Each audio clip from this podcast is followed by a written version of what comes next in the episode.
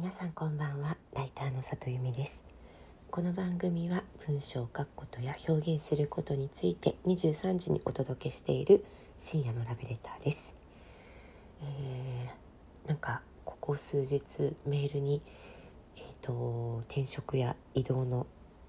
メールがいっぱい届いてるんですけども皆さんのところもそうかな、えー、春は移動の季節ですけれども、え長く、え仕事をしていると編集さんの移動とかね編集長の変更とかっていうのはよく立ち会うことがあります。でファッション誌のライターをやってた時にねよく言われたのが、えー、40歳定年説というのをね言われていてそれ何かっていうと40歳ぐらいになると自分が自分と一緒に仕事をしてくれていた編集さんが、まあ、デスクになったり副編集長になったり編集長になったりして、まあ、どんどん現場から離れていくと。でそうなってくると、まあ、現場の本当に新人ちゃんはいいとしても新人ちゃんだって失礼な。新人さんはいいとしてもそのある程度キャリアがある人っていうのは自分が、えー、よくお願いするライターさんと組みたいわけですよね。でそうなってくるとやっぱり編集長クラスと仕事をしていた人たちってどんどん、えー、ファッション誌では仕事がなくなって、えー、気づけばあまりこう仕事がもらえなくなってくるっていうのをよく40歳定年説とか45歳定年説というふうに言われたりしていました。で私自身もやっぱり自分が50歳とか60歳になった時に「キャンキャン」とか「ウィズとか「スプリング」とか、まあ、そういう雑誌で仕事をしているイメージってあんまりつかなくて、まあ、かといってこう50代60代向けの雑誌ってそんなにたくさんあるわけじゃないし、まあ、競合誌で原稿が書けるわけではあまりないのであこれはもうちょっと仕事の幅を広げておかないと、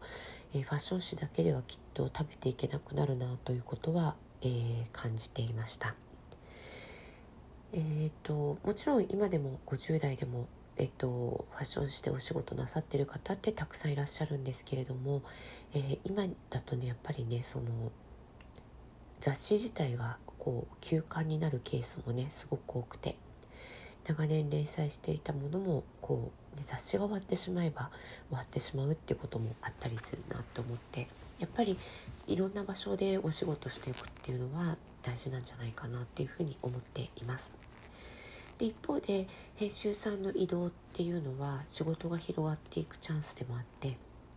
その編集さんが移動なさって新しい部署に呼んでくださるっていうことで仕事が広がっていく側面もあるんですよね。で私はいつも人脈というのは自分が相手を知ってる状態じゃなくて相手がこちらをまあ、好意的に知ってる状況だけが人脈だと思ってるんですけれども、まあ、移動の時っていうのはまあそういうのがねすごいあの表に出てくる時かななんて思ったりもしています。え今日いろんな人の移動のお知らせを見たのでちょっと、えー、センチメンタルな気持ちでお届けしています。3月ももうすぐ終わりますね。えー、今年度どんな1年だったでしょうか？コロナですごく大変な、ね、1年だったけれども、えー、この1年間でいろいろ働き方が変わったり、まあ、そもそも生き方も変わったり人生のなんか目標みたいなものが変わった人も多かったんじゃないかなと私は思います。私自身はまさにそうでした、えー、とてもいい1年だったなってそういう意味では思います。えー、あと少し3月頑張るぞと思いながら今日は失礼します。今日も来てくださってありがとうございました。また明日も23時にお会いできたら嬉しいです。ライターの里由美でした。皆さんおやすみなさい。